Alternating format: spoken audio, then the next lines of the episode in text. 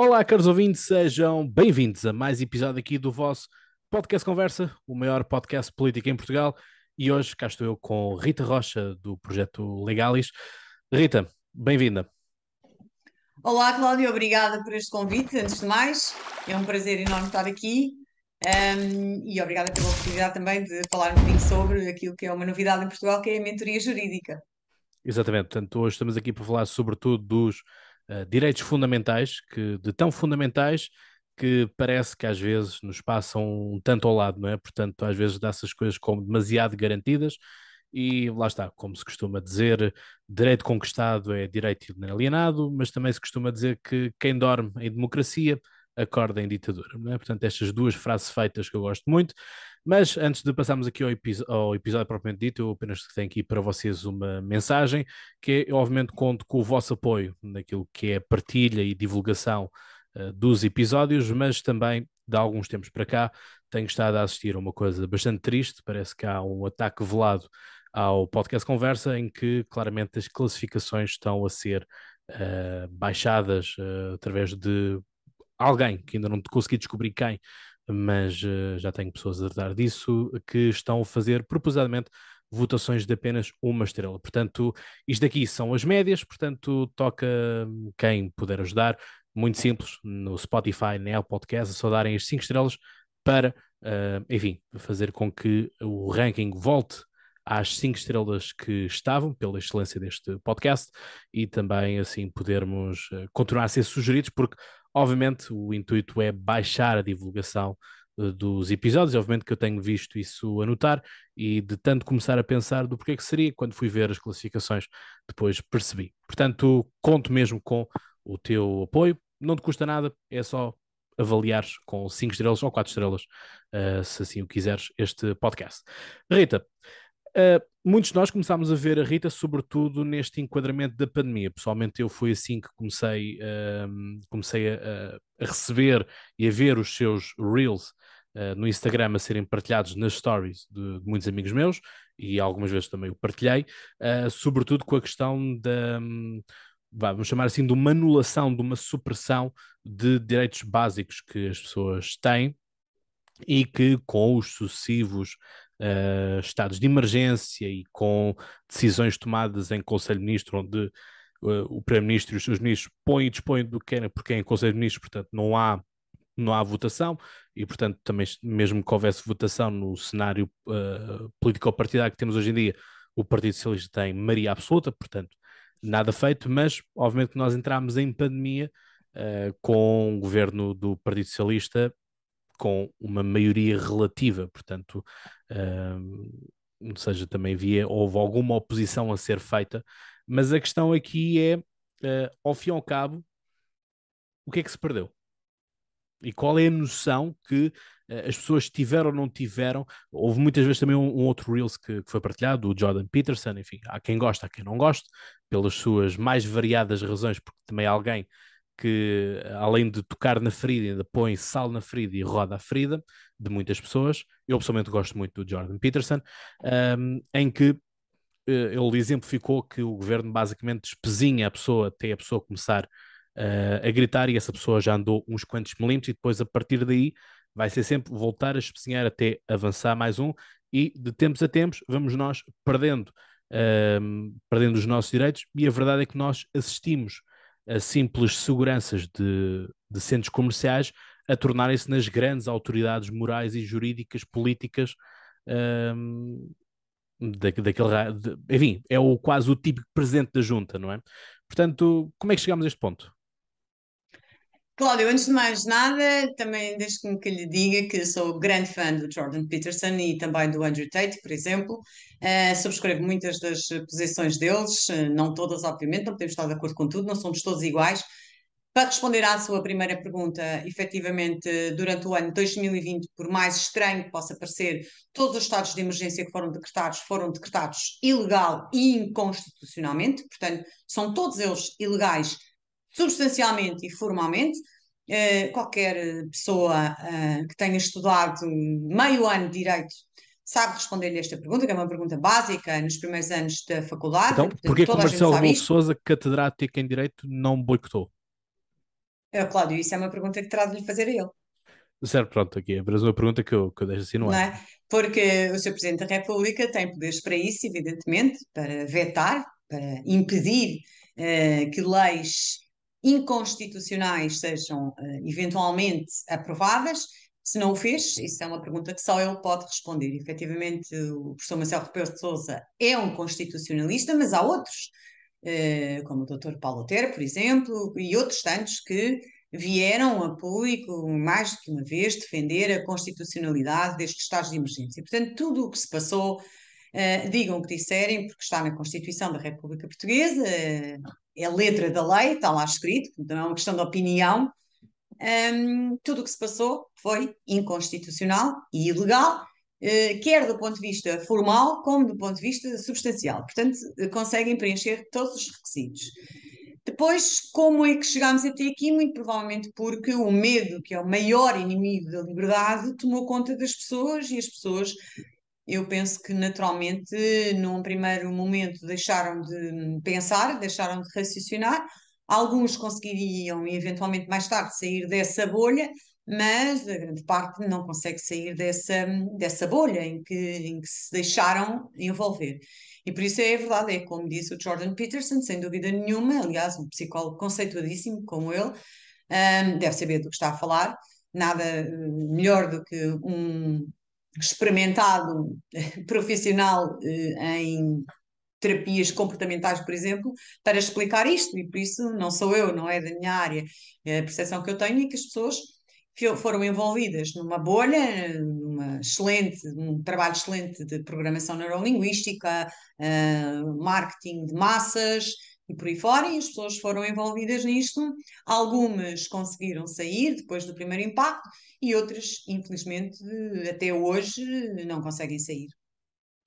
Claro que neste processo, grande parte dos cidadãos não tinham, que não tinham consciência sequer que direitos tinham, começaram a perceber-se quando os, quando os perderam uh, da existência desses direitos e começaram naturalmente a preocupar-se e a perguntar-se e a procurar informação e por aí fora. Por exemplo, eu tenho uma aluna que me disse ainda há uns tempos atrás, numa formação, um, que, um, referindo-se a ela própria, que uh, nós não sabemos que não sabemos. Portanto, as pessoas não tenham noção que não sabiam determinadas coisas. Uh, era, era algo completamente estranho. E, e de facto, com, esse, com essa perda, uh, eu diria, gritante dos direitos fundamentais, as pessoas, algumas, começaram a questionar-se, começaram a procurar informação, começaram a duvidar até. Um, eu penso que antes disso, a maior parte das pessoas achava que este, este tema dos direitos fundamentais era algo só eh, destinado aos constitucionalistas, aos, aos, aos advogados, aos juristas e por aí fora. Portanto, achavam que é uma coisa técnica demais, quando não é, porque a nossa lei está feita precisamente partindo do princípio que o cidadão médio tem conhecimento de uma série de, de, de direitos fundamentais que, na verdade, o cidadão não tem. A própria lei é, está construída, o sistema jurídico está construído partindo do princípio que o cidadão normal conhece os seus direitos fundamentais e, portanto, até um determinado, até uma determinada fasquia não precisa uh, de uma ajuda técnica. E por isso eu diria que 99% das pessoas nem sabiam que isto era assim. Hum. Não fazem ideia. Todavia, o é juridiquês assim. muitas vezes não ajuda, não é? Eu não sei o que é que entende por juridiquês. Bem, o juridiquês acaba por ser um, uma piada do, de muitos estudantes eh, de, de direito, ou seja, uma, quase uma linguagem própria dos, uh, dos juristas, vamos pôr assim, que é basicamente quando alguém acaba um, um curso de direito é jurista. Uh, ou os não ajuda, não, não ajuda, claro que não, não ajuda de maneira nenhuma, mas não, não é, não essa, é uma linguagem, linguagem corrente, não é uma linguagem normal. Essa linguagem não é uma linguagem, obviamente, para as massas, como é lógico, é uma linguagem para os tribunais. Não tem nada a ver com a linguagem para as massas. E, portanto, quando vai para uma faculdade, vai para aprender o lado técnico do direito, certo? Mas, como cidadão, deve obrigatoriamente ter acesso a conhecimentos tão básicos. Esses conhecimentos básicos não se transmitem com uma linguagem técnica, naturalmente. Não vamos querer ensinar uh, na escolaridade obrigatória, por exemplo, a Constituição da República Portuguesa, utilizando os termos técnicos que utiliza um constitucionalista numa aula da Faculdade de Direito. Não faz sentido. Portanto, não é isso. Uh, o tema não está aí. O tema está em que as pessoas não têm acesso a este conhecimento básico, que devia fazer parte da escolaridade obrigatória, como é lógico. Eu fiz, por exemplo, um dos, dos conteúdos que teve mais visualizações foi um vídeo que filmei com jovens dos 17, 17 e 18 anos, em que dos 10 ou 15 a quem perguntei se conheciam a Constituição da se sabem o que é a Constituição da República Portuguesa, 100% responderam que não. E, portanto, uh, se não sabem, é também porque na escolaridade obrigatória não nos, exatamente, não nos forneceram, exatamente, porque na escolaridade obrigatória não nos forneceram. Que é, esta é uma é questão que, que, é do próprio Parlamento, portanto, com a sétima uh, revisão, que foi a última, uh, do G. Sócrates. Portanto, se os jovens não têm este conhecimento, a culpa é claramente do Estado, porque o Estado não nos dá as ferramentas para eles uh, terem noção do que são os direitos fundamentais e saberem o que é a Constituição da República Portuguesa, que é só somente a lei suprema deste país. Portanto, não há nada que esteja acima da Constituição ou que possa sequer ir contra a Constituição.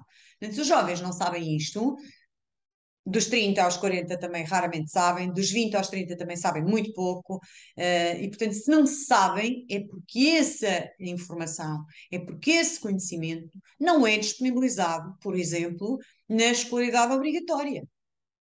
Já para não falar, uh, enfim, noutros veículos de comunicação, mas na escolaridade obrigatória, que é onde se formam as pessoas, uh, e já que é escolaridade obrigatória, isto era essencial. Portanto, Uh, isto tudo a propósito da linguagem técnica. A linguagem técnica não é para massas, a linguagem técnica é para os técnicos. Portanto, não é, não é disso que se trata. Trata-se claramente de uma lacuna grave do sistema educativo e das modalidades educativas do sistema educativo português que não garante aos cidadãos uma formação cívica, uma formação em um, cidadania, que não nos ensina por exemplo, o que é uma Constituição, que não lhes ensina sequer o que é uma lei, e, eh, portanto não fazem ideia de coisa nenhuma. E por isso um, esse é que é o erro grave. E quando se ensina uh, as massas, não se ensina usando uma terminologia técnica, como é óbvio. Na Revolução Francesa, quando, quando foi feita e quando começaram todas, todas as várias constituições, porque existiram várias, existiram várias fases dentro da Revolução Francesa. O próprio Napoleão é colocado como estando no espectro da, da Revolução Francesa, mas durante o período do terror, portanto, o, que nós conhecemos uh, com a romantização da, da guilhotina de, de Robespierre, uh, muitas das escolas uh, aplicavam castigos corporais para as crianças saberem de cor alguns dos principais uh, artigos da Constituição uh, francesa. Isto é apenas aqui uma curiosidade. Uh, obviamente que não, não estou aqui a defender castigos corporais, porque obviamente isso não, não faz sentido no, ambiente, no ambiente escolar. A questão aqui é, poderíamos nós aproveitar uma disciplina que não é muito famigerada em Portugal, chamada Educação para a Cidadania, e colocarmos um módulo disto em vez de, se calhar, às vezes estamos a falar de coisas que não são de uso prático e essencial à vida? Essa é uma pergunta que me coloca a mim, eu não tenho responsabilidade nenhuma política na, na, naquilo Sim, isto aqui é apenas uma opinião, como é óbvio. Lógico, e portanto, na minha opinião, essa disciplina nem deveria existir, não faz sentido nenhum. Cidadania é uma coisa, educação para a cidadania eu nem sequer sei o que é que quer dizer, e portanto é algo que já começa mal pelo nome. Portanto, é óbvio que tinha que haver, não só nos programas de História, nos programas de Geografia, nos programas de, de português, uma componente cívica, como é evidente. Eh, que não há, foi excluída já há muitos anos, não é de agora.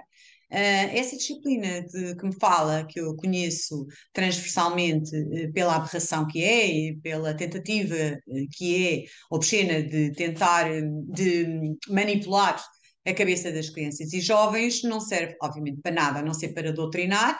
E se quisessem, eventualmente, uma disciplina eh, dedicada à cidadania, ela teria que ter uh, conteúdos de cidadania e não conteúdos ideológicos, que aliás é uma prática proibida pela Constituição da República Portuguesa. O Estado não pode programar a educação de acordo com ideologias.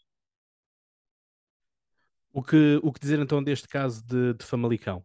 Que, enfim, uh, escolas não fazerem transitar os alunos por causa de uma disciplina, Uh, Cláudio, e, e volto a eu não vou comentar, uhum. não me vai levar a mal, mas eu não vou comentar esse tema. Esse é um tema que, do ponto de vista da mentoria jurídica, não faz sentido, porque, obviamente, que aquilo que eu ensino aos meus mentorados é resolverem os seus problemas e não acrescentarem problemas àqueles que já têm.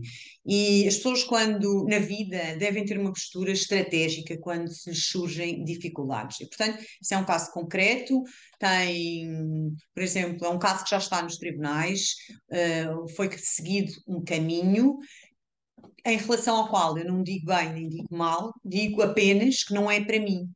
Uh, portanto, não é a forma como eu resolveria a situação, que aliás já resolvi muitas situações semelhantes, incluindo em causa própria. Portanto, uh, não tenho que opinar a estratégia que alguém adotou. Um, aquilo, a opinião que eu então, tenho e, e o que é que, que, é que não digo bem nem digo mal, digo que não é para mim. Então, e se tivermos pessoas que estão a ouvir eh, este episódio e se por acaso tiverem uma, uma história semelhante ou que venha a acontecer uma história semelhante? Quando fala em história semelhante, fala em quê concretamente? Não quer que os seus filhos frequentem uma por disciplina exemplo, que é claramente uma disciplina de cariz ideológico e que está, aliás, no seu direito, porque a Constituição da República garante esse direito, certo? Isto é Isso. o que se passa objetivamente, isto é factual. Na prática, o que é que acontece? Você tem um sistema construído a favor da hum, programação ideológica nas escolas. Este é o de facto. E aquilo que você deve fazer é analisar os prós e os contras eh, dos seus direitos e procurar atingir um objetivo. O seu objetivo é que os seus filhos não frequentem aquela disciplina em concreto. Portanto, tem vários caminhos à sua disposição. Tem o caminho judicial, tem o caminho das transferências de, de, de escola, fisicamente, tem o caminho da transferência de modalidade de ensino, tem o, o caminho da transferência do sistema de ensino. Portanto, existem inclusivamente vários caminhos. Aliás, a própria, esta própria conjuntura uh, de 2020 até agora abriu também uma, uma, um, uma porta para o surgimento de muitas alternativas à escola presencial tradicional, que as pessoas também desconhecem, e eu já fiz várias ações de formação sobre educação, expressamente sobre educação, workshop dedicado à educação, outro workshop dedicado à educação e à escolaridade obrigatória, mais outro webinar, mais dizer, já fiz várias formações sobre o tema educação e a conclusão que eu tiro é que as pessoas não têm informação. Não têm informação, primeiro, porque essa informação é-lhes sonegada pela, pelo próprio Estado, pelo próprio sistema, o Estado não tem interesse que as crianças e jovens aprendam e não tem interesse que as crianças e jovens não estejam na escola presencial onde o Estado controla a evolução dessas crianças e jovens. E, portanto, para tentar evitar um êxito de, de, de, dos jovens e das crianças da escola presencial, o Estado sonega a informação aos, uh, aos pais. Portanto, os pais têm pouco acesso à informação, sabem muito pouco, uh, ou eu diria quase nada, e os que sabem muitas vezes têm informação errada, que ainda é pior. E, portanto, é um mito, por exemplo, as pessoas acharem que os filhos, não estando na escola presencial, custarão muito dinheiro. Isso é um mito, uh, não passa de um mito. Ah, e como há outros mitos, há um mito, por exemplo, que se as crianças não, na escolaridade obrigatória não estiverem numa escola presencial, tradicional ensino presencial, terão que estar numa escola alternativa. É outro mito. Portanto, criam-se muitos mitos à volta disto e as pessoas não estão a perceber que o futuro é precisamente não estar na escola do sistema. Porque quem não estiver na escola do sistema vai evoluir. Mas, mas por exemplo, eu cheguei a ter alunos uh, meus em que havia pais que queriam que eles estivessem, não, não por razões ideológicas, mas uh, por questões clínicas, uh, e eu basicamente tive que ser tutor de, dois, de dois alunos, onde basicamente os pais apresentavam um, um programa pedagógico e basicamente era a minha função aprovar ou não aprovar aquilo. Uh, fazer sugestões, portanto, não sei de se aquilo cumpre com os requisitos mínimos ou os objetivos mínimos que se pretende que um aluno saiba, ou seja, uh, o aluno é aluno de história, pressupõe-se que ele saiba uh, pelo menos a Primeira e a Segunda Guerra Mundial, não é? Ou seja, uh, se calhar saber uma guerra aconteceu na Westfália, se calhar isso não, não, não faz parte do currículo, portanto não é obrigatório na parte do, do ou daquilo que nós queremos o, nos estatutos do aluno, não é? mas a questão é que nem todos os pais têm capacidade também para fazer uh, esse tipo de acompanhamento, porque depois aquilo que acontecia com muitos é que tudo bem, eu era o tutor, ou seja, eu era eu que assinava os papéis, era eu que validava uh, trabalhos que eram feitos, uh, mas posteriormente, fora, das, fora da, da escola, aquilo que acontecia é que os pais colocavam alunos com explicadores, por exemplo. Isto, não, isto também não está à mão de todos. Olha, Cláudio, eu como sou uma pessoa que não aceita nãos e, uhum. portanto, não aceito derrotas, eu vou-lhe repetir, mas eu vou dizer o que é que eu acho. Tudo está ao seu alcance. Você só tem é que procurar o caminho. Portanto, quem quer faz, uhum. independentemente. Eu não, não, não estou por isso em causa. De, por exemplo, você não consegue chegar a uma determinada solução porque ela é financeiramente inalcançável, você tem outro caminho, tem que procurar outro caminho o que não pode, o seu grande objetivo é que tem que ser cumprido. E há alternativas, há muitas alternativas. E a questão de 2020, 2021 abriu inclusivamente portas a muitas ofertas no mercado, diversas ofertas no mercado, podem ser aproveitadas de forma inteligente e estratégica pelos próprios pais. Portanto, eu volto a dizer que o ponto de partida é, é a informação. A primeira coisa é a informação.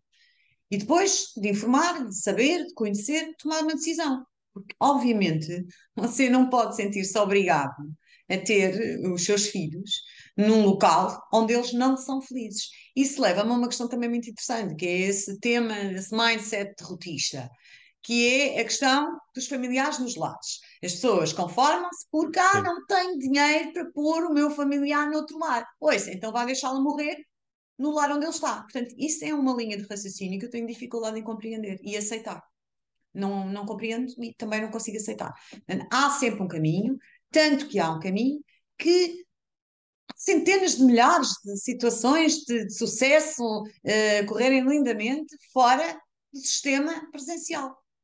E quando é fora do sistema presencial, abrem-se várias alternativas. Portanto, as, as pessoas só têm que ter é uma decisão tomada que é eu vou continuar a permitir isto ou eu vou parar isto.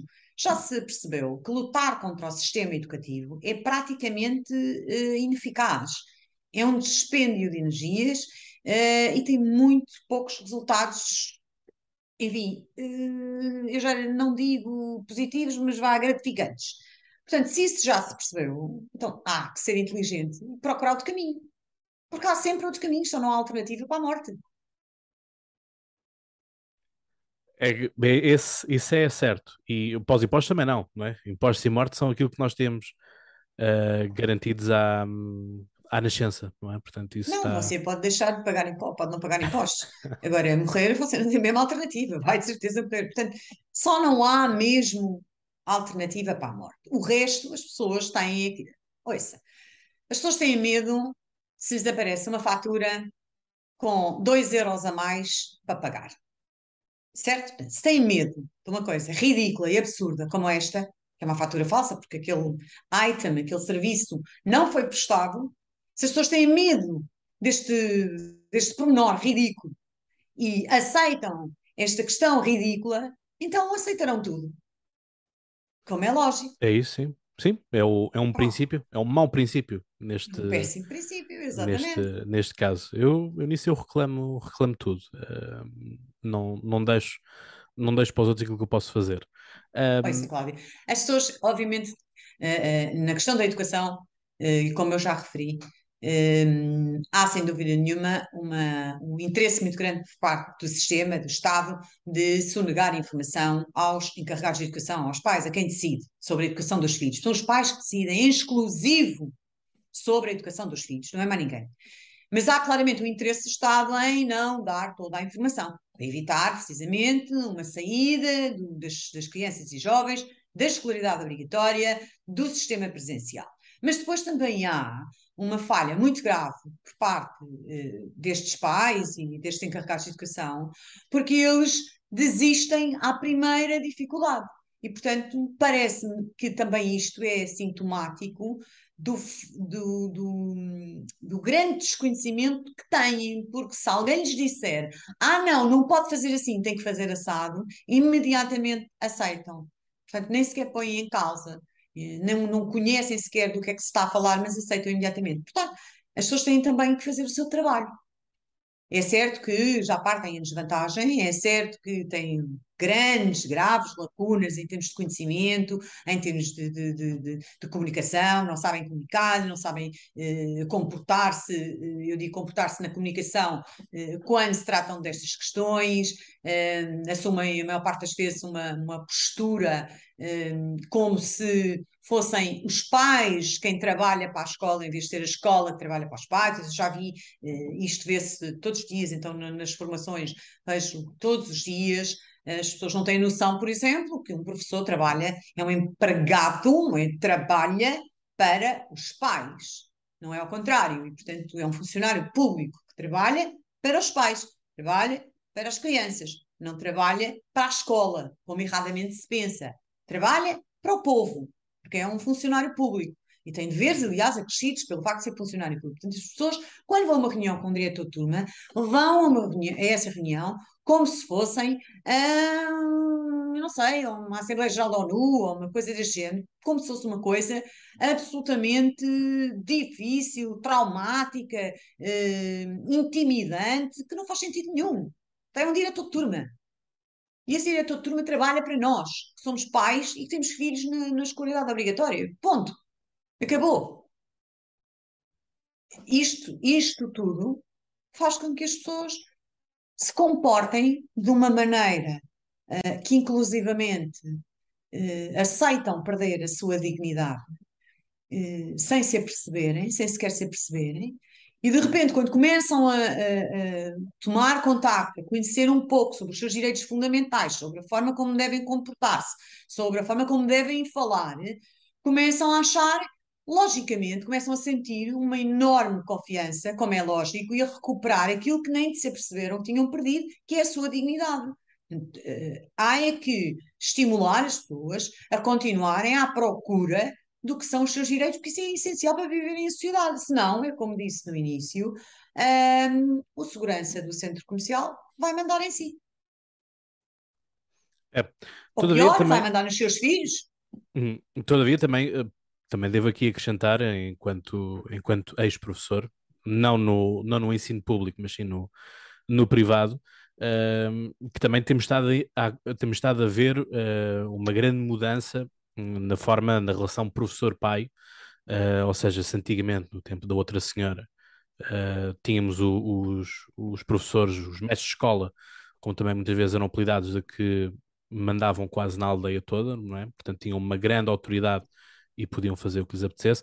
Hoje em dia também está a acontecer o inverso, né? portanto, os pais também hoje em dia fazem quase tudo o que lhes apetece, uh, e eu próprio tive situações um tanto desagradáveis, uh, e aí também é preciso os professores imporem também uh, as coisas, porque às vezes não, ou seja, não é só nós achamos que temos razão uh, que as coisas se solucionam, não é? Ou seja, uh, acho que o caminho do diálogo deve ser sempre o, o, a seguir, não é? Portanto, e há aquelas pessoas que vêm logo inflamadas para. Mas para este reuniões, podcast não é? não é? sobre educação, certo? Não, não é, não é, mas não. apenas estou. Apenas de qualquer estou maneira, eu não conheço a realidade o... atualmente porque estou fora do, do, do sistema há bastante tempo, uh, felizmente. Uh, no entanto, parece-me que os professores, enquanto funcionários e enquanto, enfim, uh, detentores de uma missão muitíssimo importante, um, nunca deveriam compactuar com determinadas situações gravíssimas. Portanto, as pessoas têm a sua responsabilidade, como é lógico.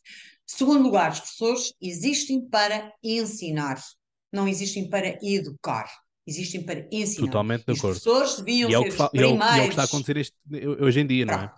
E os professores deviam ser os primeiros a recusarem-se a fazer algo que não está dentro das suas competências, que é ensinar. Educar. Certo? Não, as pessoas não educam. As pessoas não educam, as pessoas é ensinam. Rita disse ao contrário. Exato. Não, não, ah, desculpe. Então, desculpe. As pessoas depois... deviam recusar-se, o, que eu o que eu quero dizer é, as pessoas deviam, inclusivamente, recusar-se a fazerem algo que está fora das suas competências, que é ensinar. As pessoas têm que ensinar. Tudo o que seja fora de ensinar, deviam, por razões de princípio, recusar-se a fazer. Certo? Portanto, nunca poderiam ter aceito programas das suas disciplinas completamente absurdos e abjetos, até, portanto, não só absurdos, mas também objetos, programas de geografia que não têm a ver com geografia, programas de história que pouco têm a ver com história, programas de português que não têm nada a ver com português, programas de matemática que são uma vergonha, que mudam todos os anos. Portanto, os professores deviam ser, uh, recuperar a sua dignidade e recusarem-se a fazer um trabalho que está fora das suas competências. E deviam bater o pé e dizer: Nós só ensinamos. E, portanto, ensinar é 2 e 2 são 4, é a geografia, é a história, é, é português, é o inglês, isso é ensinar, certo? E, obviamente, que a classe dos professores está toda desmembrada. Mas a culpa não é dos professores também. A culpa é do sistema, do Estado. Mas os professores são os que têm a melhor arma na mão para combater isso. Porque, sem dúvida nenhuma, se os professores recuperassem a sua dignidade, e a sua honestidade e o seu mérito no, na missão que têm, e se se recusassem a fazer determinadas coisas que não têm nada a ver, nada a ver com as suas competências, que é ensinar, tarefa para a qual estão contratados, aliás, claramente, claramente, o sistema sofreria um grande rombo. Sem dúvida nenhuma. Não vamos pensar que são os pais que têm essa faca e queijo na mão, porque não são. De acordo?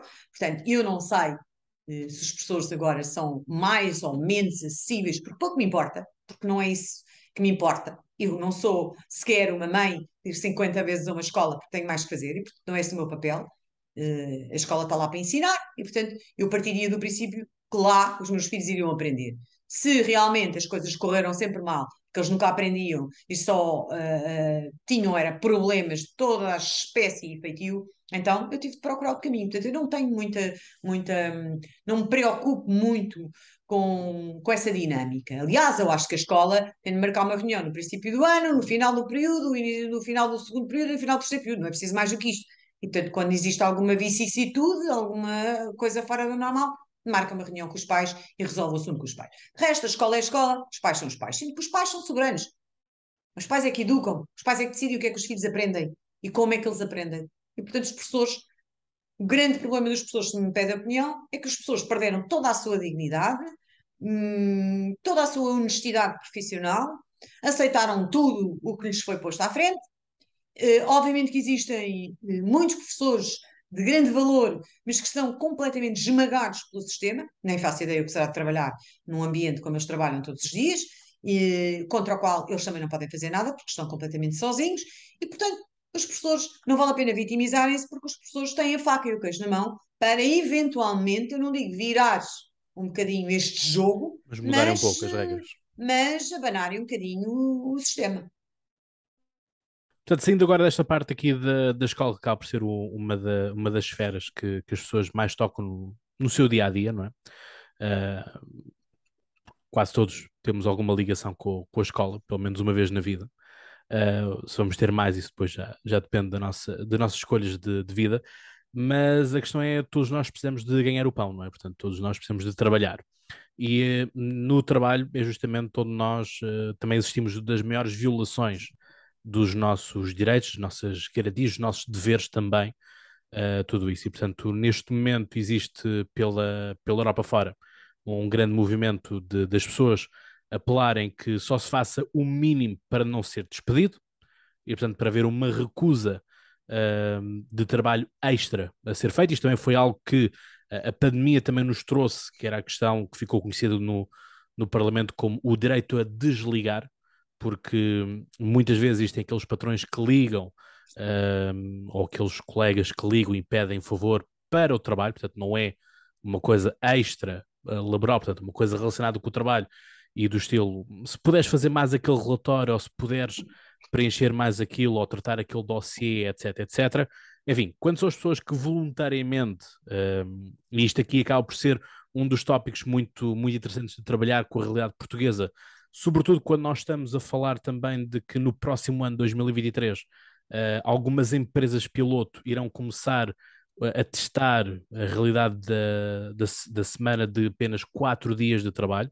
Portanto, em vez dos cinco, passamos a quatro.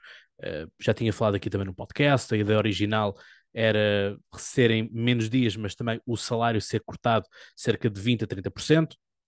Ou seja, as pessoas trabalham menos, ganham menos, ou seja, obviamente que as pessoas vão se obrigar a trabalhar para podermos uh, continuar. Aliás, também foi uma coisa que nós debatemos aqui já em episódios anteriores, que é a questão de uh, estar, ter o direito a estar doente, em que muitas vezes estamos doentes, uh, tomamos aquele Benuron para podermos ir trabalhar, para que não, uh, não sejamos prejudicados na folha salarial com dias de, dias de falta e, enfim, existe também aquela história toda de 10 dias interpelados de faltas dá direito a, a despedimento.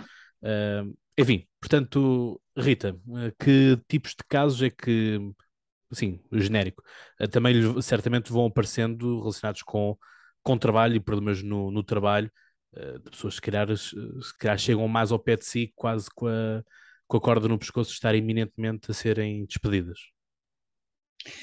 Cláudio, eu não sou certamente a melhor pessoa para falar sobre trabalho, porque sou uma workaholic, que trabalho non-stop muitas horas por dia. Somos dois, e, somos portanto, dois. Como como profissional liberal, o trabalho é algo que não me assusta. Eu considero que no mundo existem os fazedores e os observadores. Os que fazem, fazem sempre, de qualquer maneira, independentemente do que quer que seja. E os observadores são aqueles que, ao mínimo, à mínima desculpa, à mínima hipótese, preferem estar a ver televisão deitados no sofá. Portanto, vamos falar sobretudo nos fazedores, que eu acho que são esses que fazem o mundo andar para a frente. É óbvio que essa ideia Uh, não tem pés nem cabeça, aliás, tem um objetivo, não é? Tem a ver com a Agenda 2030, como é lógico. Uh, é uma ideia que vai uh, criar na cabeça das pessoas. Um, a ideia, os quatro dias de trabalho, certo? Os quatro dias de trabalho. Vai criar o falso pressuposto que as pessoas vão trabalhar menos e lá vão as pessoas todas contentes por trabalharem menos, esquecendo-se que irão ganhar menos. E, portanto, um, o meu único comentário é: uh, não tem pés nem cabeça, como é evidente, e só fomenta uh, subsídio à dependência, só fomenta a inércia, só fomenta eventualmente até a criminalidade, só fomenta todo o ócio, uh, não tem ponta para onde se lhe pé. Chegam muitas pessoas, uh, um dos meus módulos, aliás, deste curso também, Mulheres e Direitos, uh, eu foco no trabalho, saúde e educação. O trabalho, porque as pessoas, lá está, não conhecem os seus direitos enquanto trabalhadores e também enquanto empregadores. Também é importante conhecerem os seus direitos enquanto empregadores. E, basicamente, continuam sem conhecer os seus direitos fundamentais. E aqueles que procuram este tipo de formação procuram saber, uh, procuram aprender uh, lidar com situações como pressão no local de trabalho, como a violação do direito à reserva da vida privada, como as ameaças, a coação e por aí fora, uh, vêm claramente todos muito manipulados em termos de, de, informação disponível na comunicação social, tem todos eles a pensar que podem ser despedidos porque hum, espirram, um, e saem, infelizmente, muito satisfeitos e muito seguros de si, percebendo que as coisas não são como são veiculadas todos os dias nas televisões. É que, lá está, como eu estava aqui a falar, isto também acaba por ser uma realidade muito portuguesa, que é a questão de haverem pessoas que ficam no, no escritório uh, ou, ou, até mesmo outras pessoas com outro tipo de, de, trabalhos que ficam a fazer mais daquilo que, daquilo que estava. E isso às vezes uh, com, com amigos meus de regiões do, do, centro e norte da Europa, uh, acaba por ser um pouco de, de, motivo de gozo quando às vezes conto algumas histórias em que questão que eles perguntam é: mas essa pessoa é produtiva, essa pessoa consegue. Uh, é que essa pessoa não consegue efetuar o trabalho todo nas 8 horas uh, diárias estipuladas, ou 7 horas, ou 6 horas, depende do, dos códigos laborais uh, pela Europa. Um, e portanto, ou seja, por um lado é bem visto, por outro lado é, é mal visto, uh, mas a questão é: as pessoas só devem trabalhar aquilo que o seu contrato de trabalho diz. Isto quando, Claro. isto no sentido de quando estamos a falar de um, empregado, Claro. empregado de outra, não é? Porque, obviamente, as profissões liberais, seja um Claro. contabilista, um advogado, são, Claro. podem estar noite Claro dentro a trabalhar Ah, por um com certeza. Aliás, e tem que estar, e tem que estar. Hum, aliás, claro que só devem trabalhar aquilo que está no seu contrato de trabalho, quer em termos de função, quer em termos de, de- de- de horário, quer em termos de retribuição, enfim, e por aí fora. Se está no contrato, tem de cumprir o contrato. Tudo o que não esteja no contrato tem que ser alterado por acordo entre as partes. E, portanto, tem de haver um acordo, eh, que eu também não sei como é que vão eventualmente implementar essa modalidade, essa trend, porque vai ser uma trend, hum, sem o acordo dos trabalhadores. Lá está, vão, vão ter que fazer um marketing muito bom junto dos trabalhadores para os convencerem a concordarem com essas alterações, porque essas alterações não podem ser feitas hum, depois de existirem contratos de trabalho em vigor, a não ser por acordo. Ou seja, se, um- um- se o nosso patrão chegar, patrão ou patroa, depende, um, chegar ao pé de nós e pedir-nos mais trabalho, é recusarmos e se houver coação, tribunal. mais, mais ou menos. Vale para um lado ou para o outro. Sim, sim, se o sim. patrão disser a partir da manhã só trabalha três horas, ou se o patrão disser eu a partir da manhã preciso que venha mais duas horas, é igual, do ponto de vista dos direitos do trabalhador, é igual. E portanto, seguir Portanto, para tribunal Só depois. se o trabalhador aceitar, como é lógico.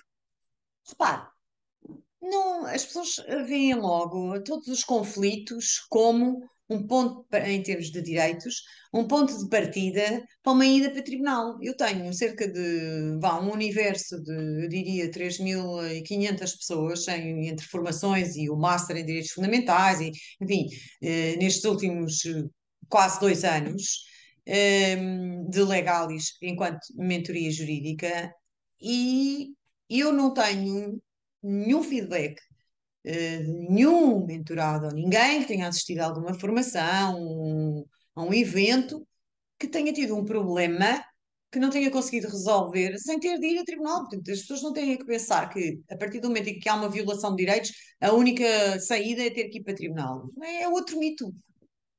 É outro mito. Portanto, conversação, vai-se para o gabinete e tudo tranquilo. Não, eh, antes de mais nada, tudo tem a ver com o comportamento. Uhum. com a segurança de cada um. Porque repara uma coisa, se o patrão chega e diz, a partir da manhã preciso que venha duas horas a mais, e se eu disser, lamento imenso, eu gostava de vir, mas eh, também vou receber duas horas a mais? Não, não vai. Então, olha, eu peço imensa desculpa, mas não vou poder vir. Sim. Sim, pronto, aqui a questão é, às vezes há aqueles patrões que fazem equação, não é? Isso aí já é crime, não é? Mas ouça, quando, quando para, ser coagido, Uhum. para se sentir coagido, tem de se sentir, não é? Tem de deixar que alguém eh, o, o intimide a esse ponto. Portanto, alguém pode intimidar-me, pode ameaçar-me, pode injuriar-me, pode coagir-me, mas eu posso ficar exatamente na mesma e apresentar uma queixa-crime ainda por cima. Portanto, eh, eh, as pessoas, cada um é que tem o controle daquilo que os outros nos fazem a nós. Eu, para mim, o patrão pode-me coagir, ameaçar, insultar. Ele sofrerá consequências. Eu, não. É-me Hum. indiferente. A única chatice que eu vou ter é se tiver o suficiente, vou apresentar uma queixa-crime. Lá está, é o medo. Antecipado. Portanto, a pessoa já vai antecipadamente com medo. Antes sequer de ter um problema. Antes sequer de saber o que é que vai acontecer. Antes sequer de dizer o que quer que seja, já vai com medo. O medo é o maior inimigo da liberdade. Uhum.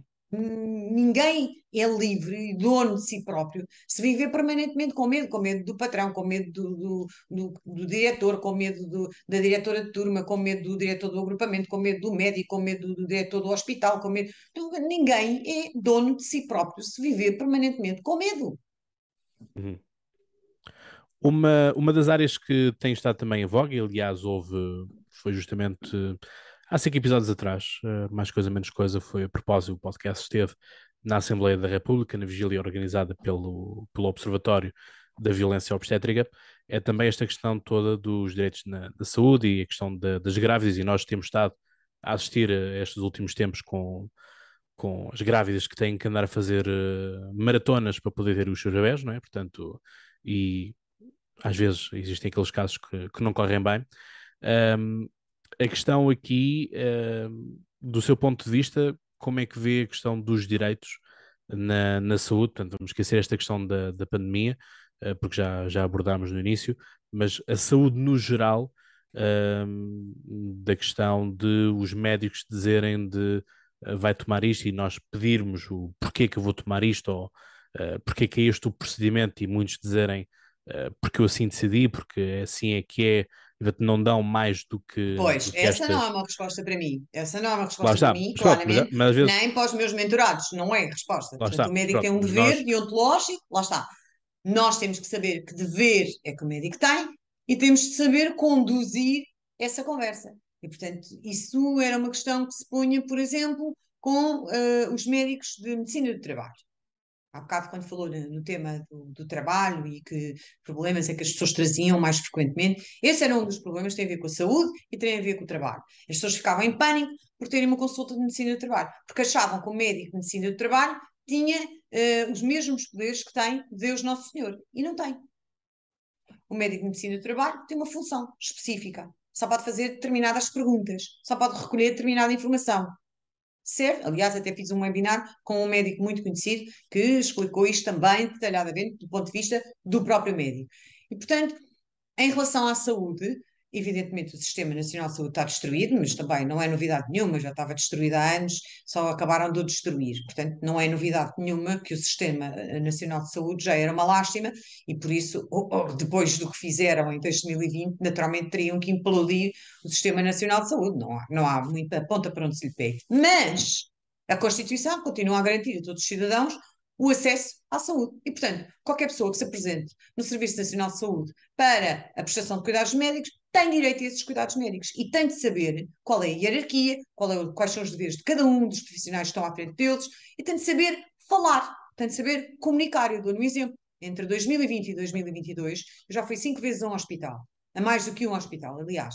Uh, inclusivamente, infelizmente, porque uma filha minha uh, foi diagnosticada uma doença crónica, portanto andou a ser investigada.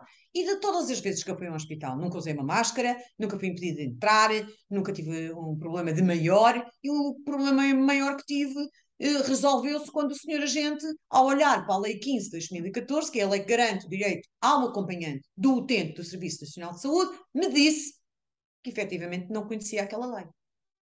E, portanto, eu não vejo problemas, eu olho para os problemas e vejo as soluções. E as pessoas normalmente não estão focadas nisto, estão focadas no problema e naquela roda gigantesca que se vai eh, eh transformando num, numa avalanche de problemas atrás de problemas. Porque basta o segurança dizer-lhe não pode entrar, não entra. Basta não sei o que dizer que não admite no serviço de urgência, não admite. Basta não sei o que dizer que faz assim, faz. Existe, sem dúvida nenhuma, um Serviço Nacional de Saúde destruído.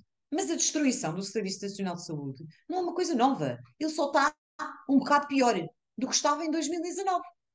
Porque em matéria de direitos, aquilo que diz respeito aos direitos dos cidadãos, dos utentes e mesmo dos profissionais de saúde, é tudo igual. A Constituição é a mesma, a lei é a mesma, a Lei de Bases da Saúde e a Lei 15 de 2014 são as mesmas, são anteriores a 2020. Não foram agora promulgadas depois de 2020. Portanto, elas são as mesmas. Portanto, direitos e deveres são os mesmos. Eu não quero saber se há menos profissionais de saúde, se não há médicos, se não há ambulâncias, se não há medicamentos. Eu não quero saber. Eu tenho o direito de ser assistida e vou ser assistida. Ponto. E, portanto, se eu tiver dificuldades, eu sei que caminho hei de tomar. Eu sei quem devo chamar, eu sei quem devo responsabilizar e os cuidados são prestados. Eu tive uma situação uh, o ano passado de uma aluna minha, por acaso está num curso meu agora, que envolvia uma criança de dois anos de Hospital Pediátrico de Coimbra, em que ela esteve meses a ser praticamente coagida, para não dizer mais, porque não aceitava a prática de um determinado ato médico para a criança, para a criança poder fazer um exame. E isto tudo passava-se em Coimbra. E essa senhora resolveu o problema dela fazendo duas sessões de mentoria comigo e dezenas de telefonemas, sim, é verdade, que não tiveram a ver com essas sessões, e acabou por resolver o problema dela. E hoje em dia tem, efetivamente, um processo contra aquela equipa médica com toda a razão. Com toda a razão.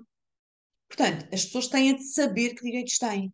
Não podem ficar de braços cruzados à espera que alguém venha resolver. Eu também tive situações, mais do que uma, em que me pediram para eu ir lá resolver. Não! Não! Uma delas foi no Hospital da Almada, por exemplo. E, portanto, não é assim, porque as pessoas são capazes de fazer. Têm é que ter uh, o conhecimento e a técnica. O resto conseguem, independentemente da personalidade que tenham independentemente de serem tímidos, introvertidos, não interessa. Já tive pessoas que, que, que, tinham imenso, imensos problemas em falar, por exemplo, nas aulas que dou, e que ao fim de três ou quatro aulas tinham estado de câmara ligada e a falar e participar. Portanto, isto é tudo, tem a ver com treino. Tudo se treina, tudo se trabalha. Só não consegue trabalhar aquilo que é uma questão de, de, de personalidade. O que é comportamental consegue-se trabalhar. E, portanto, ninguém exige uh, aos cidadãos que eles saibam o que sabe um advogado, um jurista, um juiz, um procurador. Não. Mas é exigível que saibam os mínimos para poderem viver tranquilamente. Porque, obviamente, se souberem os mínimos, não se sentirão constantemente intimidados, com medo, inseguros.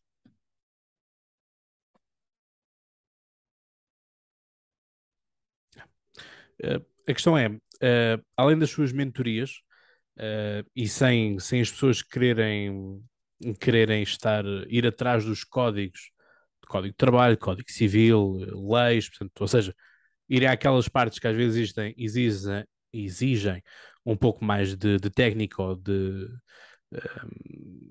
de sofridão, por assim dizer, em, em, em compreender, portanto, ser uma linguagem acessível o que é que a Rita sugere? Existe alguma, algumas obras que estejam uh, que já, já facilitem um pouco esse caminho ou tem que se continuar a ir, a, ir às fontes? Eu acho que o essencial ou, ou, ou é sempre arranjar menos... alguém tipo intermediário, como a Rita acaba por ser, acaba por ser assim um intermediário. Sozinhos, sozinhos é difícil, lógico. Uh, eu tenho muita gente que diz que tem aprendido muito só com os conteúdos totalmente gratuitos. Uh, e é verdade, sim. Consegue o seu Instagram, é isso? Sim, há muita gente, eu tenho muito feedback desse género, dizendo que aprende-se muito, obrigada por, por estes conteúdos, etc. E realmente, sim, conseguem aprender bastante. Há muito, muito conteúdo que, que é interessante e que é bom, que, que o guardem e que, e que façam uso dele. Mas, evidentemente, acho que é um manual essencial as pessoas conhecerem a Constituição, que é uma coisa que se lê com muita facilidade. É preciso ler com olhos de ler. Muita gente lê sem sequer eh, sem se perceber do que está lá escrito. Isso até me acontece às vezes uh, nas aulas que dou, as pessoas lerem e à segunda vez estão a ler e ah! Portanto, é preciso ler uh, com paciência. A Constituição é uma coisa fácil de ler. Não foi escrita para eruditos, foi escrita para o povo, como é lógico, como qualquer outra Constituição no mundo. E da Constituição já se consegue saber muito. Agora, claro, sem nenhum uh, background, sem nenhum contacto com nada disto ao longo da vida toda.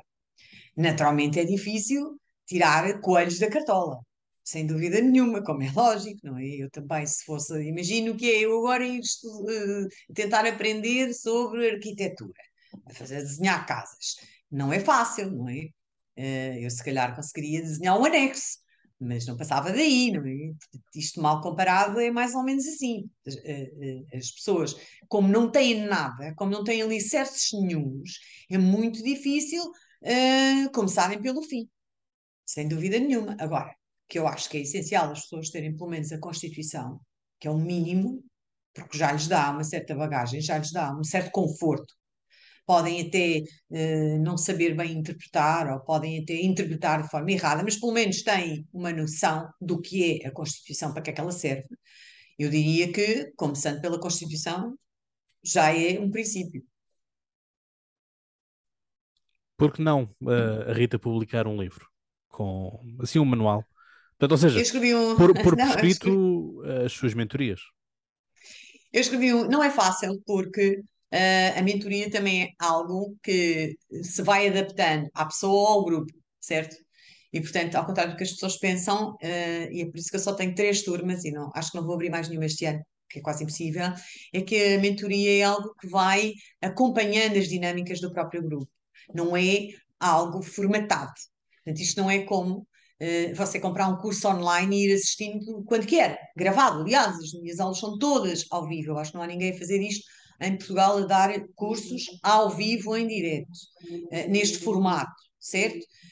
Sim, eu tenho um e-book que vai sair agora dia 15 de outubro, mas que é um e-book que pretende ser uma inspiração para as pessoas perceberem como é que nasceu todo este projeto, onde também estão relatados vários casos práticos que aconteceram ao longo de 2021 e 2022, uh, eh, onde vai também encontrar uh, aquilo que eu chamo alguns templates que ajudam as pessoas a escreverem uh, determinadas comunicações mais, aquelas mais vulgares, mais, mais, mais procuradas, mas não é fácil ter um, uma edição manual sobre este tema, porque este é um tema que se vai adaptando às necessidades de cada um em particular e eventualmente de um grupo. Por isso é que as minhas formações têm vagas muito limitadas, porque é mentoria. Porque eu não estou a ensinar-lhe direito, não é essa a ideia. Você não vai aprender direito, não é esse o objetivo para ir aprender direito, vai para a faculdade e vai aprender outra coisa, com outro objetivo. Você vai aprender as regras básicas de cidadania de acordo com os seus direitos fundamentais e isso depois tem a ver com as dinâmicas dos grupos. Certo? E por isso também tenho uma mentoria individual Agora já está, até já tem clientes empresariais, o que é muito bom, porque significa que uh, pelo menos há duas empresas que acharam interessante uh, fazer uma mentoria de grupo para os seus colaboradores, uh, adaptada, claro, aos temas que eles, que eles, em que eles acham que, que, é, que é necessário para a organização deles. Um, mas destas mentorias, também esta mentoria individual, por exemplo, para empresas, eu só aceito seis pessoas por cada mentoria, porque lá está, é preciso ter um grupo com uma certa homogeneidade e perceber as dinâmicas do grupo e as necessidades. Por isso é que é mentoria e não é a, a, a, ensino aulas de direito, direito constitucional, whatever, como quiser. Sim, porque se calhar uh, imaginemos que, que Rita estaria a fazer estas mesmas coisas, se calhar nessas suas mentorias, se não houvesse o caso da pandemia, se calhar não se tinha que falar Uh, não sei, isto aqui é, é, pura especulação, mas lá está, é a questão da, da atualidade marca sempre o nosso discurso, não é? Portanto, se calhar não, não puxaria para as suas mentorias, para, sua, para estas suas aulas, estas classes, de, as workshops, uh, se calhar a questão de, das inconstitucionalidades do, dos, dos estados de emergência, por exemplo, se eles não tivessem acontecido, se calhar não era matéria Exatamente. que estaria. Se calhar não, estaria... claro.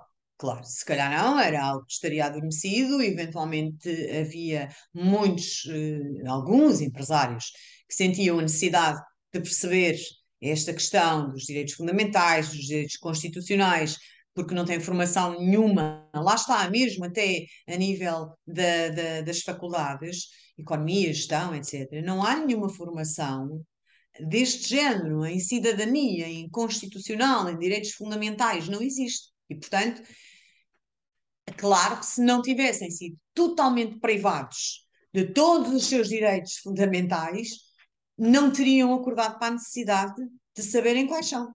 Sem dúvida nenhuma. Sim, eu penso que claro que não. A necessidade de aguçou o engenho. Ou melhor, a necessidade não seria tão grande. Sim. Certo? Até, até poderia ter lançado este serviço para o mercado, mas as pessoas não veriam isto com tanta emergência, com, com tanta urgência, aliás, certo? Da mesma forma que uh, há bocado estávamos a falar do tema da educação e das ofertas educativas, da mesma forma que se não tivesse surgido enfim, o caso Famalicão. Todo, não, e não é o caso Famalicão. O caso Famalicão é um caso pontual. Mas se não tivesse surgido toda esta emergência que, que hum, rodeou as escolas, porque eu acho que o Cláudio está-se a se esquecer de uma coisa muito importante, é que no ano 2020, eu diria que 80% dos pais perceberam o que é que realmente se passava nas escolas quando uh, estiveram com os filhos em ensino online que os pais, 90%, e 90 dos pais, não sabiam o que é que se passava dentro das salas de aula e começaram a, ter contato com essa realidade precisamente com o ensino online, com o fecho das escolas. E isso abriu também uma porta, certo? Isso criou um problema muito grande aos pais, ou, ou, ou fê-los constatar um problema que já existia. E isso, por outro lado, veio abrir a porta a oferta de outra natureza no mercado. Porque lá está, se não tivesse havido esta situação em 2020, não teriam surgido tantas ofertas educativas em 2021, 2022, agora, no início do ano, porque não havia tanta urgência da parte dos pais. Não quer dizer que o ensino não levasse esse caminho também. Eu penso que tudo o que está a acontecer agora, de uma forma ou de outra, iria acontecer inevitavelmente. Ou, por, ou de uma maneira ou de outra, iria acontecer. A educação está destruída, o modelo que nós conhecíamos está destruído, o Serviço Nacional de Saúde estava já destruído, já estava moribundo e agora está em cuidados paliativos, portanto, uh, mas era talvez uma questão de tempo. Uhum. Sim, basicamente acelerou um, o, o expor, expor os fragilizados. Sim, foi o detonador de várias, enfim, várias situações encapotadas que já existiam. Que já existiam. É, é. E a questão, a questão é mesmo essa, assim como também agora este caso recente da, da senhora no lar, quer dizer, isto não, não é de agora. Se ah, nós vamos buscar as notícias para exatamente. trás, encontramos mais outra, outras iguais. Claro que não é de agora, mais uma vez, uh, aliás, já agora aproveito. A respeito da educação, eu alertei durante o ano de 2020, no final de 2020, já eu alertava constantemente no grupo do Telegram uh, as pessoas para esta urgência de decidirem o que fazer em relação à educação dos seus filhos na escolaridade obrigatória, porque a educação estava destruída, porque tínhamos acabado de perceber, a maior parte dos pais tinha acabado de perceber isso por causa do ensino online. E também nesse ano, já no fim de 2020 e princípio de 2021, eu alertei centenas de vezes para o tema dos idosos nos lares, constantemente abandonados pelos familiares que aceitavam qualquer restrição que lhes era imposta. E, portanto, há famílias que deixaram os seus idosos nos lares sem qualquer tipo de supervisão. E isso só fez aumentar as situações que já sabíamos que existiam, porque sempre existiram, elas já existiam, sempre existiram. Isso só fez aumentar Lares ilegais essas também, situações. muitas vezes apareciam. Exatamente, Aliás, foi exatamente. justamente nesta pandemia que muitos lares ilegais foram descobertos, não é? por causa dos surtos que iam, que iam aparecendo. E depois lá está, e as pessoas conformam-se com o argumento do preço, não é? Não tem a ver com preço. não, não mas, às vezes, mas às vezes há, pessoa, há pessoas, pessoas, que se conformam. um preço, conformam-se porque querem. E portanto, eu, eu essas mas, pessoas mas é isso, mas é isso que eu digo, há pessoas que se conformam. Que, e muitas vezes haverão aqueles prestadores que, que, dirão que é por este preço você quer o quê? há, ah, muitas, pronto, há muitas tá pessoas bem. que digam mas, isto. Mas isso é a lei do mercado e quem, quem fixa um preço? À vida dos seus idosos ou à educação dos seus filhos não tem valor. Ok? Não vai acrescentar nada à sociedade. Quem fixa um preço à vida dos seus idosos e à educação dos seus filhos não tem valor, não vai acrescentar nada à sociedade. Isso são uh, valores que não têm preço. A educação e a integridade física, o bem-estar dos idosos. Não tem preço. Certo? E, portanto, quem fixa tetos para, para este para, este, para estas necessidades, então não tem valor, não vai acrescentar nada. Não se fixam preços, não é uma questão de preço. O preço é algo que você vai ver depois. E vai ver se pode, se não pode. Você tem que ter um objetivo. E não há preço para a educação de uma criança e de um jovem. Não há. Não me diga que acredita que se pode, por exemplo, fixar um preço à vida da sua mãe. Não, não, não estou a dizer nada disso. Pronto. Estou apenas a dizer. Pronto. Estou apenas a fazer aqui o papel de advogado do diabo, não é? Sim, sim, sim, eu percebi, eu percebi. Mas eu também quero que quem nos está a ouvir perceba que a lógica é esta. Sim. Não, não se fixa preços a coisas que são valores. O valor da vida dos nossos entes queridos, o valor da educação dos nossos filhos. Isso não tem preço. Como é lógico. E se não os educarmos ou se não os conservarmos e não os, não os tratarmos de uma maneira, então temos que fazer de outra. Sim, é, é mesmo isso. Mas é que é mesmo ah, isso. porque eu não posso, porque eu não sei o quê, porque eu tenho um emprego, porque eu tenho que ir trabalhar, porque não sei o quê. Então arranje outro. Faça outro. Descubra outra maneira. Agora, não pode de maneira nenhuma é deixar o seu mãe num lar dois anos sem ver. Para depois aí descobrir coberta de formigas e ainda filmar e queixar-se ao responsável por aquela situação. É, isso aí foi, foi é, é complicado. Ah, é que é mesmo, aqui não há outra palavra senão abandono, não é? Isto não é, não é deixar ao cuidado de outra, isto é mesmo abandono. Não, pessoas que estão dois anos sem visitar os seus familiares, isso é abandono. Sim, é abandono, claro. É isso que eu estou claro, a dizer. Não, Sim, ah, não, pensava que era do, do, da senhora de, não, não, não, do não, lar não, não, da misericórdia. falar do, do não, não, caso, isso é abandono, geral. claro que sim. Repara, você nem sequer um preso abandona dessa maneira. Vai lá, nem que seja uma vez por ano ou duas vezes por ano. Quer dizer, pelo amor de Deus, certo? É. Não pode, não pode. Há qualquer. E mais, é pena que as pessoas não se questionem, é porque é que há tanto interesse em vetar a entrada dos familiares nesses estabelecimentos de prestação de cuidados de saúde. Porquê que há tanto interesse em vetar a entrada dos familiares? Só isto já devia ser um sinal de alerta. E a entrada Entende? com marcação? Então a única forma de supervisionar o que se passa lá dentro é você entrar. Sim. Pronto, então as pessoas pelo menos que pensassem que porquê este súbito interesse em eu não, não, não entrar lá dentro? Ou fazer com marcação, não é? Portanto, tem, tem que se avisar quase como um queiram, dia antes. Como queiram, não podem estar impedidos de visitar o seu familiar. Se está impedido de visitar o seu familiar, tem que o retirar desse ambiente. A mesma coisa se fosse uma criança. Se você não pode entrar numa escola onde a sua criança passa a maior parte do dia, então tem que a retirar desse ambiente. Tem, não tem acesso. Então subtraíram-lhe o filho. Então sequestraram-lhe a criança, subtraíram-lhe a criança. De acordo? Portanto, se você não pode entrar, quando quer, ou quando precisa, ou quando é preciso dar um conforto, um período de adaptação, seja o que for. Se você uhum. não tem acesso, livre acesso, uma questão é ter livre acesso. Outra coisa é usar esse livre acesso para socializar em um onde não é para socializar. De acordo? Pronto. Totalmente Portanto, de acordo. Mas você tem que ter livre acesso, porque senão estamos a falar da prisão de Caxias. E não é disso que estamos a falar. Exato. De acordo? Não, mas é, mas é mesmo isso. É, portanto, para mim, às vezes estes casos a mim são, são tanto um tanto. Enfim, uh, às, vezes, às é vezes o ser humano surpreende. Basicamente é? é? desconhecimento. Basicamente é desconhecimento. Sim, sim, não, mas o que eu estou a dizer é estes, estes casos acontecerem assim de, de abandonos uh, compulsivos, etc. Isto, o, o ser humano surpreende-nos.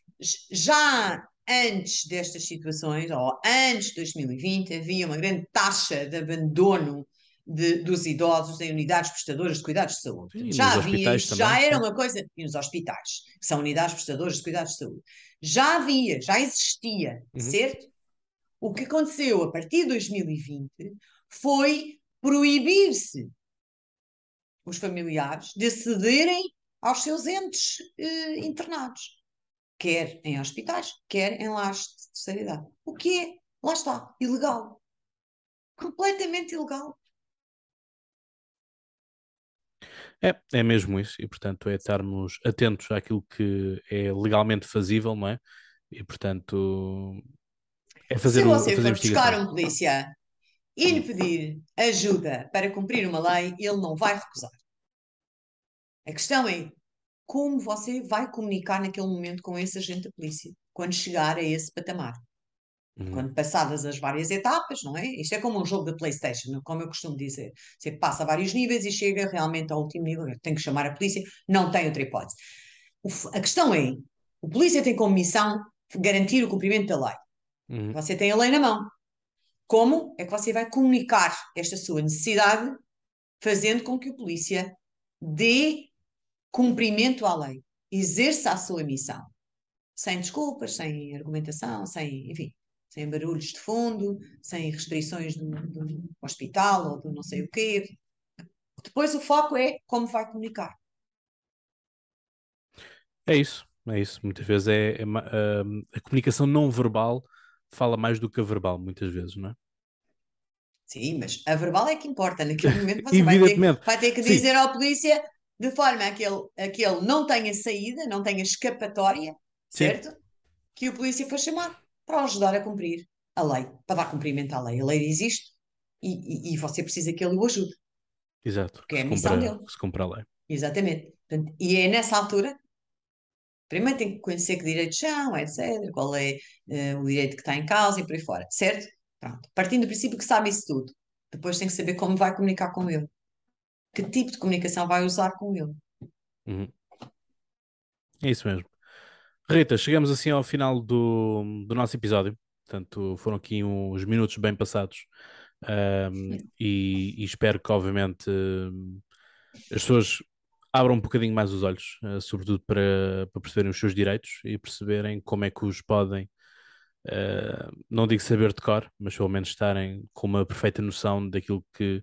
Às vezes, uh, às vezes é a própria lógica que funciona, não é? Portanto, há coisas uhum. que às uhum. vezes não, não há lógica que assim o seja, não é? Portanto, uhum. quando nos querem fazer. Muitas algo... vezes é só uma questão de começar e depois começa a exercitar um pouco o seu raciocínio lógico e ver que tudo faz sentido, que as coisas todas fazem. A lei faz sentido. Exato. A lei é lógica. O problema é as pessoas não conhecerem aquilo que é o essencial. Mas a partir do momento que começam a conhecer, começam a ver lógica nisto tudo. É, é mesmo isso. Portanto, olha, já sabem, estudem. Uh, se tiver alguma dúvida, falem com, com a Rita. Portanto, certamente que, que a Rita arranjará alguns minutos na sua, na sua agenda para, para vos ajudar. Enfim, uh, esperemos que nunca, nunca numa situação muito limite, uh, que, que, nunca chegaremos, que nunca cheguemos a tal. E portanto, Rita, agradecer uma vez mais e portanto desejar as melhores felicidades para, para, para os vários para as masterclass, para os workshops que, que vai fazendo e boa sorte também para o, para o e-book. Uh, depois poderemos falar numa próxima oportunidade, se, se vai para lançar em outubro, uh, deixar aqui o desafio, depois podemos também comentar aqui um bocadinho esse, esse mesmo e-book quando, quando decidir lançar. E portanto, enquanto a vocês, Carlos. Já está em pré-venda, eu vou-lhe mandar depois um exemplar. Eu quero agradecer-lhe a oportunidade. Muito obrigada, gostei muito de falar consigo, sinceramente, e espero que todos aqueles que venham ouvir este podcast que gostem. Fizemos aquilo que achámos ser o melhor para vocês todos. portanto, muito obrigada, Cláudio, sinceramente. Muito obrigado, Rita. E portanto, como eu costumo dizer então vocês já sabem, partilhem, deixem o like, enviem isto àquele uh, vosso amigo que continua a achar que as suas liberdades não foram uh, deterioradas, ou aquele amigo que vocês sabem que tem uma situação complicada no trabalho. Uh, enfim, partilhar é o mais importante. E portanto, como eu costumo dizer, e vocês sabem então, mais de cor, até lá tenham boas conversas. E já agora, conheçam os vossos direitos. Um abraço.